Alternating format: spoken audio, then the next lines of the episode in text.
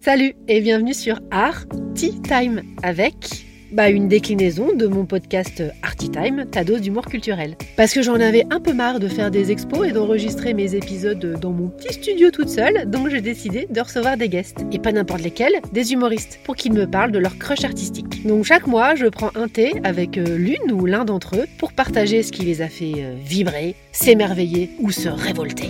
Il ne manquait plus que toi pour être complet, alors va faire chauffer la bouilloire ou la cafetière, hein, ça marche aussi, pour partager un art tea time. Bonne écoute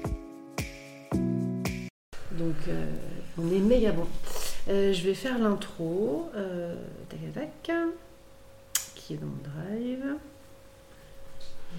Un peu d'eau. Olivier S. Oui. J'ai regardé des vidéos pour voir comment ça se prononçait. Eh bien, j'y vais.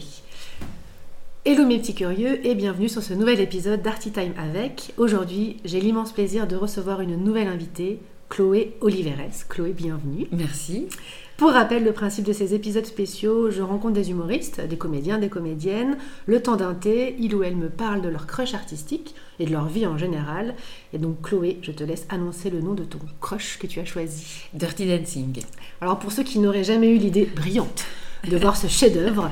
Peux-tu, Chloé, nous le résumer brièvement avant qu'on ne le décortique plus précisément? Oui, très bien. Bah, c'est l'histoire d'une de, jeune femme qui a 17 ans qui s'appelle, enfin que tout le monde appelle bébé et qui part dans un centre de vacances avec ses parents. Et là-bas, elle rencontre euh, l'animateur, le, professeur de danse, qui n'est autre que Johnny, alias Patrick Swayze, et elle va en tomber amoureuse. Il va lui apprendre à danser, et euh, ça sera une sorte de découverte euh, érotique et charnelle, et c'est un récit d'émancipation. Ah, tu l'as découvert jeune, hein, euh, tu l'expliques dans ton spectacle, vers 8 ans, semble-t-il. Euh, c'est ce que tu racontes dans ton spectacle. Alors, comment justement c'est venu le lien avec ton spectacle et ce film? Alors, euh, d'abord, j'ai eu envie d'écrire un seul en scène. C'était un peu au moment de ma crise de la quarantaine. Je me disais, mais j'ai l'impression que je n'ai plus rien à vivre d'intéressant, que, que, que je suis arrivée au moment où on se dit, ils se marièrent et eurent beaucoup d'enfants, et qu'il n'y a rien après. Donc, je, me suis cherché une nouvelle aventure.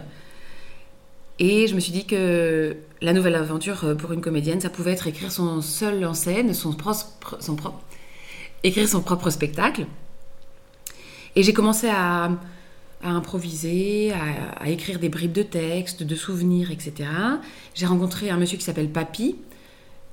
Et je lui ai raconté un peu ce que j'avais envie de faire. Et il m'a dit, mais le Dirty Dancing, c'est un super prétexte. Euh, parce que ça va t'offrir un cadre, ça offre un cadre à ton histoire. Et donc en fait, j'utilise le film Dirty Dancing comme fil rouge euh, de mon spectacle, dans lequel je raconte un récit de vie euh, avec le prisme amoureux, c'est-à-dire tout ce qui a jalonné ma vie amoureuse, et j'utilise le film comme carcan en fait. Raconte-nous ton, parcours artistique.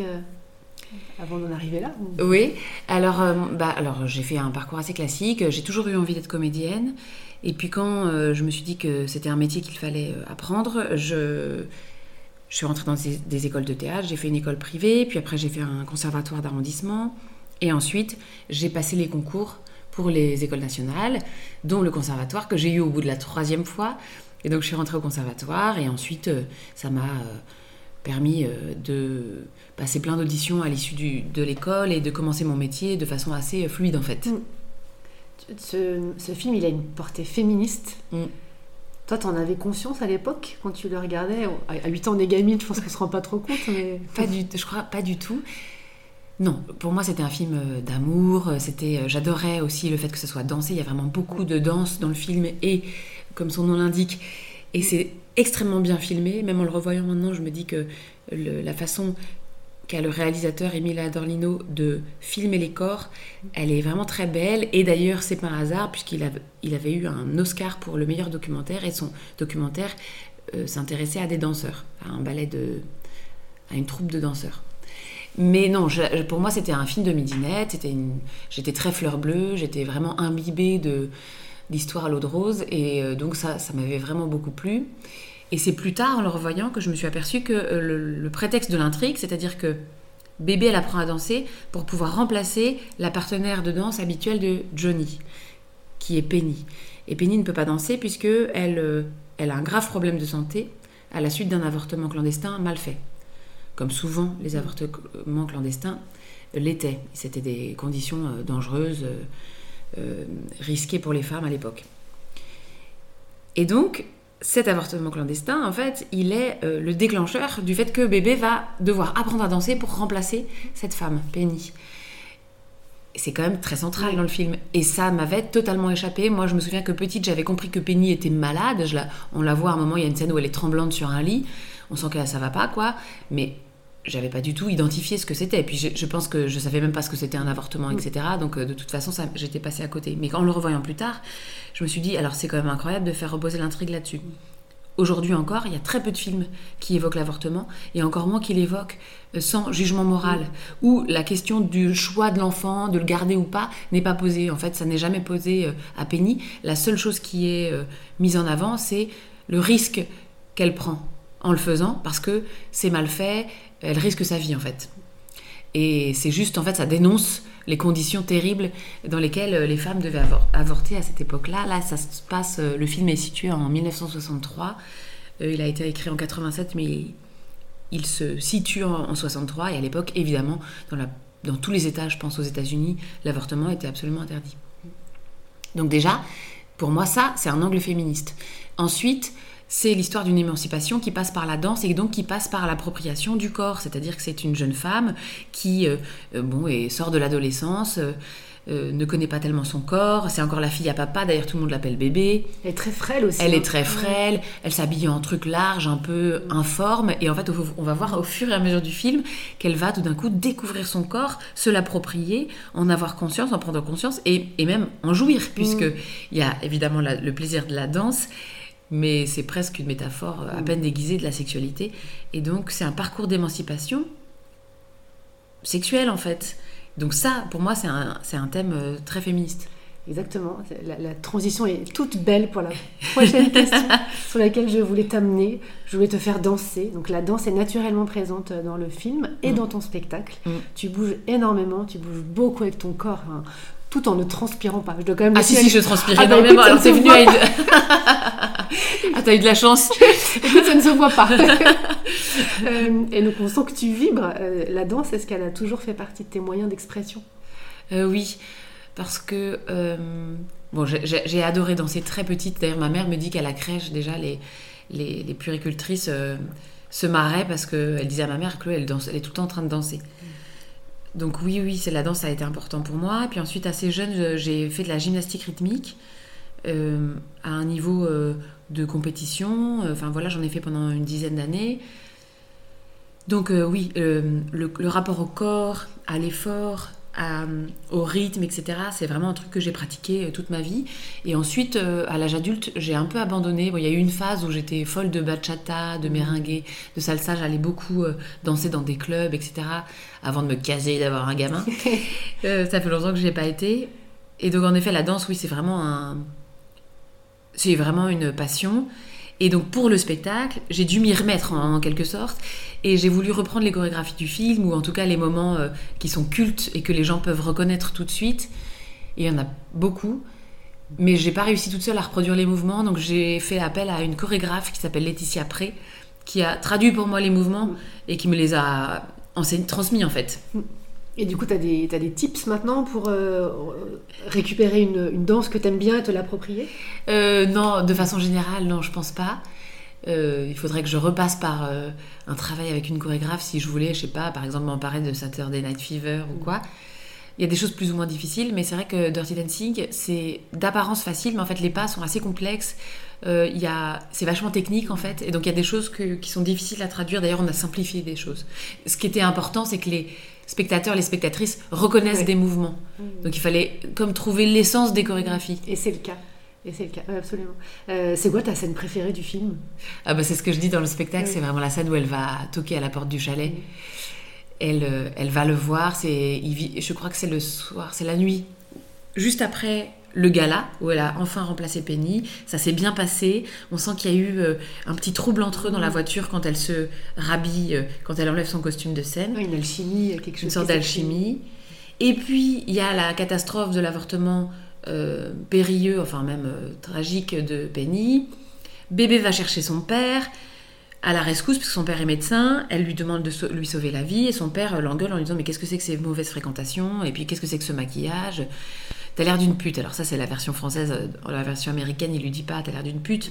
Mais bon, grosso modo, c'est ça dispute. Euh, donc c'est la première rupture avec le père, hein, c'est important aussi parce que ça, dans un parcours d'émancipation, bah, s'opposer à son père et aller vers son désir, c'est voilà, ça fait partie de, ce parcours. Et elle décide d'aller toquer à la porte du chalet de Johnny, de, son petit bungalow. Et en réalité, donc elle va lui signifier qu'elle a envie de coucher avec, ce qui est extrêmement courageux pour une jeune fille de, de 17 ans qui a sans doute jamais eu de relation sexuelle, on ne sait pas trop, mais on imagine que c'est sa première fois. Et elle assume ça, et moi je trouve ça euh, magnifique cette scène. Euh, il y a une musique qui est sublime, enfin, euh, et, c'est très, ouais, c'est très sensuel, très bien filmé, c'est très beau quoi. Il y a un rôle que tu aurais aimé jouer dans ce film? Ça peut être un rôle d'homme. Ouais, c'est ça. Je sais pas. Bah, en ce qui me vient bizarrement, ce qui que, le rôle que je trouve hyper drôle, c'est le rôle de la sœur. Ouais. Et l'actrice est super, mais il est hyper caricatural. Mais ça, je pense, ça doit être très drôle à jouer. D'ailleurs, on sent que l'actrice, euh, il prend beaucoup de plaisir. Il y a un moment où, euh, quand Johnny à la fin arrive et dit on ne laisse pas bébé dans un coin, c'est la sœur qui continue à chanter l'espèce de mm. chanson débile du spectacle de, fin de, de fin d'été. Euh, on sent qu'elle se régale. Mais après, le rôle de Johnny, il est très beau, je trouve, ce rôle d'homme qui est viril, qui est vraiment la figure archétypale du mec du bonhomme, quoi, et qui en fait a, des failles et va se révéler hyper, assez sensible. Il n'a pas beaucoup confiance en lui. Lui aussi, en fait, c'est une sorte de parcours mm. d'émancipation, parce qu'au départ, c'est un homme objet. On, apprend qu'il est euh, plus ou moins gigolo, que il gagne sa vie, il fait des extras en couchant avec euh, les vieilles du camp de vacances. Il n'a pas une très belle estime de lui-même. Et puis c'est au contact de bébé qu'il va aussi euh, prendre confiance en lui, qu'il va réussir à, s'affirmer pour autre chose que juste cette espèce de corps euh, musculeux, quoi. Tellement moderne ce film. Ouais, assez moderne, ouais, je trouve. Alors il, est imparfait, bien sûr. Euh, quand j'en parle, les fois on me dit oui, enfin t'exagères, c'est quand même une histoire hyper hétéronormée. Euh, il y a quand même encore la jeune fille frêle et le mec. D'ailleurs, souvent les gens me disent Ouais, euh, c'est quand même un adulte avec une enfant. Non, c'est pas vrai. Elle a 17 ans, donc elle est déjà émancipée, en tout cas sexuellement, en tout cas en France, à partir de 15 ans et 3 mois, voilà. Et dans le film, Patrick Swayze est censé avoir 21 ans. Alors je sais, c'est pas très crédible. À l'époque du tournage, je pense qu'il en avait 34 et qu'il il, il, fait pas 21 ans dans le film, mais disons que l'écart d'âge, il est pas monstrueux mmh. dans la fiction. Tu joues aussi dans des films et des séries? Alors j'ai eu deux petites apparitions dans Mytho et dans Le Bureau des légendes, mais non, pas beaucoup. J'aimerais bien euh, plus. Euh, et d'ailleurs là, je suis en train de commencer à travailler à l'écriture d'une série dans laquelle j'aimerais jouer. Je me suis dit, bah, en fait, on n'est jamais mieux servi que par soi-même. Donc, toi, tu es en train d'écrire une série. Tu peux nous en dire un peu plus ou c'est encore. Euh, bah, alors, c'est vraiment très embryonnaire. Pour l'instant, j'en suis à écrire euh, le projet. C'est-à-dire que quand on écrit une série, il faut déjà écrire ce qu'on appelle une Bible. C'est une sorte de dossier de présentation, mais qui est assez normé, qui est voilà, assez codifié, et dont je ne maîtrise pas encore vraiment euh, les us et coutumes. La série, ça sera une sorte d'émanation du seul en scène. Ça sera pas l'adaptation euh, du seul en scène, mais ça sera comme une sorte de, de suite, et qui racontera plutôt la jeunesse du seul en scène. Comment euh, une jeune femme en pleine crise de la quarantaine qui préfère la fiction à la réalité euh, se dit que pour se sortir de cette crise, il va falloir qu'elle écrive elle-même sa propre histoire euh, et en, voilà, en s'émancipant de, de, toutes les fictions qui l'ont biberonné et qui ont conditionné en fait son rapport aux hommes et à l'amour. C'est quoi pour toi la différence entre être sur un plateau de télé et être sur un plateau de, scène de cinéma, de théâtre De théâtre.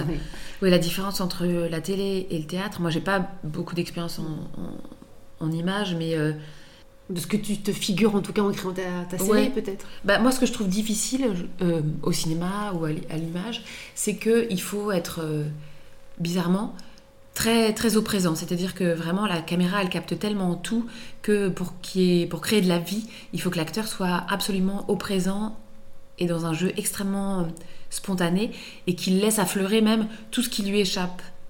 Alors que au théâtre, il y a plus une maîtrise, même si on cherche le, le moment présent. Et moi, par exemple, je travaille beaucoup là-dessus puisque je suis souvent et même quasiment tout le temps en interaction avec euh, les spectateurs, les spectatrices je m'appuie sur les regards des gens. Enfin, je veux dire, je joue vraiment pour eux, il n'y a pas de quatrième mur. quand même, j'ai un parcours qui est prévu, programmé, je sais par où je dois passer, etc. La notion de lâcher prise et de spontanéité, euh, je trouve que à la télé, au cinéma, c'est presque ça qui fait, le, qui fait la vibration euh, d'un acteur euh, à l'écran. Et c'est très difficile, je trouve, d'atteindre cet état-là, parce que ce qu'on ne sait pas, quand on ne travaille pas, quand on n'a jamais vu un plateau de tournage, c'est que les acteurs sont en permanence déconcentré, qu'il y a des caméras qui sont des fois à 50 cm du visage, qu'il y, a des, il y a un perchman qui est au-dessus de ta tête avec sa perche, qu'il y a une maquilleuse qui passe entre deux prises pour te remettre de la poudre sur le nez. En fait, il y a énormément de, choses qui peuvent te, te déconcentrer, en tout cas te et qui sont extérieures à ce que tu dois jouer, à la situation que tu dois jouer. Donc je trouve que ça demande une concentration qui est très particulière et qui est très impressionnante quand on voit des acteurs qui arrivent euh, comme ça au moment euh, où le réal ou la réalisatrice dit euh, action, qui arrivent à être tout de suite plongés dans ce qu'ils doivent jouer. Dans leur bulle. Malgré les milliers de, de comment on peut dire d'éléments perturbateurs autour. Exactement, d'éléments perturbateurs autour. Ça, je trouve ça incroyable. Alors qu'au théâtre, c'est une sorte de plongée. Donc en fait, finalement, il n'y a pas autre chose à gérer pratiquement que soit son partenaire ou là, dans le solo, les spectateurs. Mais en fait, moi, ce qui se passe dans le public, c'est de la matière à jouer pour moi. Ce que j'allais dire, ça peut aussi être déstabilisant lorsque tu as quand même des gens en face qui soit ne rigolent pas, ou soit, enfin, moi j'ai eu une petite expérience de la scène, il y avait aussi parfois des gens qui ne rigolaient pas et qui à la fin te, te disent Mais c'était génial, j'ai adoré. Pourquoi tu n'as pas ri? Oui, c'est vrai, c'est très bizarre. Et à l'inverse, quelqu'un qui est éclaté de rire et tu te dis Mais en fait, il se moque de moi, c'est pas possible. Enfin, bon. Donc, euh, oui, oui, c'est vrai que les spectateurs, ils peuvent, euh, ou spectatrices, ils peuvent euh, parfois avoir des réactions inattendues, etc. Et donc là, en effet, il faut être suffisamment euh, souple pour l'intégrer sans que ça soit effectivement euh, un moment où on perd un peu confiance en soi. Alors c'est tout, c'est, je dirais que c'est un travail de chaque instant, c'est-à-dire qu'il faut, euh, idéalement, il faut pouvoir recevoir n'importe quel type de réaction et que ça mette de l'eau à notre moulin et que ça ne nous empêche pas de jouer ce de jouer et même peut-être ça peut modifier un peu ce qu'on devait jouer. Peut-être qu'il y a un rire qui va me surprendre et ça va peut-être un peu teinter ce, qui va ce que je vais jouer par la suite. Peut-être que ça va faire que je vais dire ma phrase euh, autrement. Euh, mais en fait, tant mieux. De la matière, en fait. C'est exactement ça. Les, euh, les héros, les héros du film, comme tout héros, il leur arrive des aventures, naturellement. sinon, il n'y aurait pas de film, a mm. priori. Quels ont été tes défis, toi, dans ta carrière? Premier défi, je dirais que quand j'étais petite, j'étais très crâneuse très princesse, euh, j'étais euh, un peu la meneuse de ma bande de copines, etc. Et vers l'âge de 10 ans, je le raconte dans le spectacle, mes copines en ont eu marre et on les comprend. Elles ont rompu avec moi. C'est-à-dire que toute ma bande de copines décrété que je faisais trop ma crâneuse et que c'était insupportable et que ciao, bonsoir. Et je me suis retrouvée seule. Et donc, je suis passée d'un état de grande confiance en moi, euh, de, grande créativité, parfois un peu écrasante, mais, mais le fait est que j'étais très créative, euh, j'avais beaucoup d'énergie. Euh, j'étais aussi un peu euh, pourvoyeuse d'activités, de jeux, etc. La, la, géo, quoi. Ouais, j'étais un peu la géo de mes copines et de l'école. Et donc ça, ça a été une première bascule assez traumatisante, puisque je me suis dit, ah, donc tout ce que je suis, c'est écrasant pour les autres. Et j'ai entamé un processus d'effacement. Et après, toute la période d'adolescence, ça a été ce processus de de prendre moins de place, de pas écraser les autres, de pas faire ma crâneuse. Bon, alors, souvent on est mal dans sa peau à l'adolescence, mais c'est-à-dire que moi, ça s'est ajouté à euh, ce trauma d'enfance. Sauf que je voulais tout, quand même être comédienne, parce que j'ai un rapport à la fiction euh, depuis toujours qui est euh, assez passionné. C'est-à-dire que j'ai toujours préféré la fiction à la réalité, vivre dans des livres, vivre dans des films, etc. Et donc, pour moi, c'était vraiment le moyen le plus sûr de vivre des histoires incroyables, d'être comédienne. Donc j'ai dû, je dirais que le, challenge, le défi, ça a été de faire, de tenir ensemble cette, peur de faire ma crâneuse et ce désir ardent de devenir comédienne. Et ça, c'était pas facile. Et ça m'a vachement joué des tours. Et c'est ce que je raconte aussi dans le spectacle, c'est-à-dire que c'est pas facile de passer un concours d'une école nationale quand euh, on se dit j'espère qu'ils vont pas penser que je fais ma crâneuse. C'est impossible. Il faut faire sa crâneuse pour être pris dans une école. En tout cas, faire sa crâneuse dans le sens où il faut euh, assumer ce qu'on est, affirmer euh, qui on est, même si on, ne le sait pas trop encore. En tout cas, il faut, il faut pas y aller en s'excusant de demander pardon. Il faut y aller en se disant bah moi j'ai ma place, j'ai envie d'être là, voilà. Donc ça, ça a été une sorte de reconquête, disons, de mes 20 ans à mes là 40 ans et qui a abouti à ce solo. Et ce solo, c'est une façon de dire, bon bah maintenant, j'assume qui je suis, en costume à paillettes, j'assume mon désir d'être sur scène, d'être vu, d'être regardé, d'être entendu, mon besoin d'être entendu, de raconter euh, mon histoire. Et euh, tant pis s'il y a certaines personnes qui pensent que je fais ma crâneuse, euh, puisque au fond, oui, j'ai envie un peu de faire ma crâneuse, et que finalement, c'est, voilà, finalement, j'assume ce désir-là d'être au centre. Et donc ça, voilà, ça a été un peu ça le l'épreuve mais qui a été donc euh, qui est pas du tout l'épreuve d'une vie. L'épreuve d'une vie complètement qui est pas finie d'être surmontée quoi. Tu as découvert à 8 ans euh, ce film. À cette époque est-ce qu'il y a d'autres références artistiques qui te touchent et qui rétrospectivement auront compté aussi dans ta vie artistique? Il y a un film qui a été aussi euh, fondateur. Et là plutôt de mon entrée en féminisme en tout cas de ma lecture différente du monde c'est l'une chante l'autre pas d'Agnès Varda. C'est vraiment mon je sais pas, je le mets à égalité avec Dirty Dancing. Pour moi, c'est deux films qui ont été fondateurs. L'une chante, l'autre pas. C'est l'histoire de deux femmes qui deviennent amies et qui ont des parcours de vie, dont on suit le parcours de vie. Et il y en a une qui va devenir euh, une sorte d'artiste euh, en roulotte, euh, qui chante des chansons féministes avec son ukulélé. Et l'autre qui va se sortir d'une relation violente et toxique Enfin, elle s'en sort parce que son mari se suicide dans le film. Mais bon, bref, en tout cas, elle s'extirpe de cette relation. Et elle a un parcours, euh, elle va aussi avoir un parcours militant.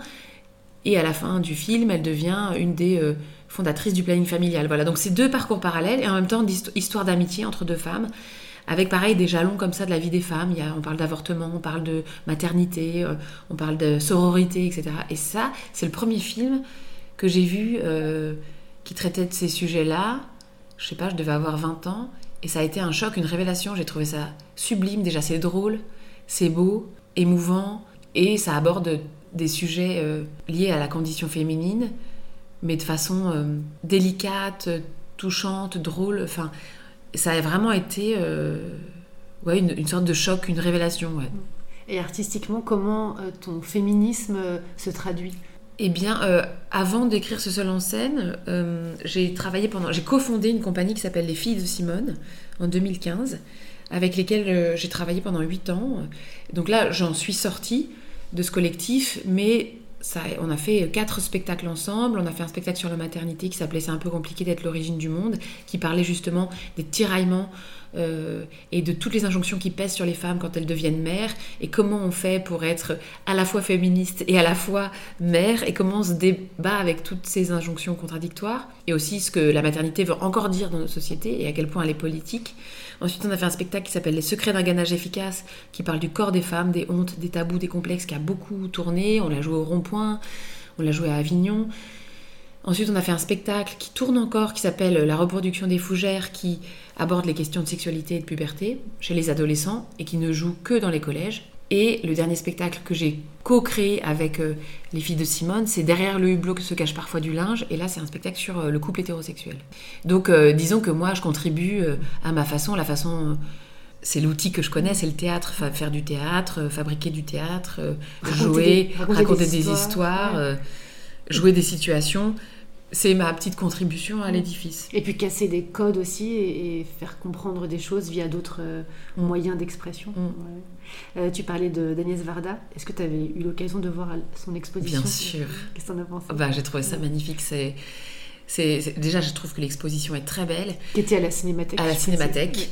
Bah, je l'ai trouvée très belle, je l'ai adorée, j'adore cette femme. Je sais pas, je, je suis vraiment fan d'Agnès Varda. J'aime son espièglerie, son intelligence, sa façon d'être transgressive, avec un petit regard malicieux. Enfin, je, l'adore. Et puis j'adore sa poésie. Je trouve que elle part euh, d'une pomme de terre et elle en fait toute une œuvre d'art parce que c'est une pomme de terre en forme de cœur. Et il y a un côté un peu trivial qui a l'air anecdotique et qui a une dimension poétique qui est magnifique. Et je suis heureuse de cette exposition parce qu'elle rend euh, au film justement L'une chante l'autre pas toute sa place. C'est un film qui est assez méconnu d'Agnès Varda. Et là, il y a carrément une salle entière qui lui est quasiment qui lui est euh, consacrée, avec énormément d'extraits du film qui passe. Et quand j'ai été à l'expo, il y avait plein de gens autour de moi qui, je pense, ne connaissaient peut-être pas le film parce qu'ils avaient l'air très surpris, ils riaient, etc. Euh, de certaines scènes que moi j'adore et j'étais hyper contente je me disais ah c'est génial que, que ce film soit euh, diffusé parce que c'est vraiment un film très important, ne serait-ce que pour euh, dans la culture féministe, quoi. Mm. Pour finir, notre moment ensemble, j'aime bien parler de curiosité. Comment tu la qualifies, toi, ta curiosité? Elle est fluctuante, je dirais qu'elle est fluctuante. Il y a des moments où je suis avide de découvertes et des moments où j'ai envie de rester chez moi en pyjama. Mm. Mais quand c'est ça, je culpabilise un petit peu on peut quand même être curieuse en étant euh, chez soi. Oui, c'est vrai, c'est vrai. On va déculpabiliser les gens qui nous écoutent en pyjama. C'est vrai, Mais c'est que j'associe la curiosité à peut-être euh, aller au devant euh, du monde, enfin voilà, sortir. Et puis l'agitation physique aussi. Oui, c'est vrai. Un déplacement, mais tu vois, c'est drôle, j'avais jamais fait le lien. Effectivement, on peut tout à fait euh, être curieux en ouvrant un bouquin, en allumant un podcast. D'ailleurs, euh, on dit souvent les meilleures idées arrivent dans la douche, alors qu'a priori c'est un moment où on a, mis notre cerveau en off. Et justement, est-ce que c'est pas le fait de, mettre, de se mettre en off où il y a d'autres imaginaires qui arrivent? Oui, tout à fait. même, euh, mais alors c'est marrant parce que moi, l'inspiration, elle vient souvent en prenant le métro ou en marchant. Donc tu vois, c'est quand même lié au déplacement. Intéressant. Un petit côté hyperactif. très bien. Ça me va. Un grand merci, Chloé, pour cette conversation. Merci beaucoup. Euh, on te retrouve sur les réseaux sociaux et puis tu as aussi une BD. Oui, euh, tout à fait. Il y a une BD qui a été adaptée du spectacle, Quand je serai grande, je serai Patrick Swayze, et qui est illustrée par la géniale Pauline Perrolet, que vous pouvez suivre sur Instagram, qui a un compte Instagram qui est hilarant.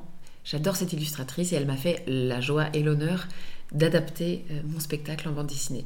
Et on te retrouve aussi sur les réseaux sociaux pour avoir tes prochaines dates. Avec plaisir. À bientôt mes petits curieux. Ça t'a plu? Laisse-moi un gentil commentaire, ça aidera mes amis les algorithmes à propulser ce podcast. Et parle-en autour de toi, à la machine à café, dans le métro. Bah tiens oui, si là t'es dans le métro, en ce moment, parle-en à ton voisin. Tu peux aussi lui parler de la page Instagram d'Artitime. Merci. Allez, bisous bisous.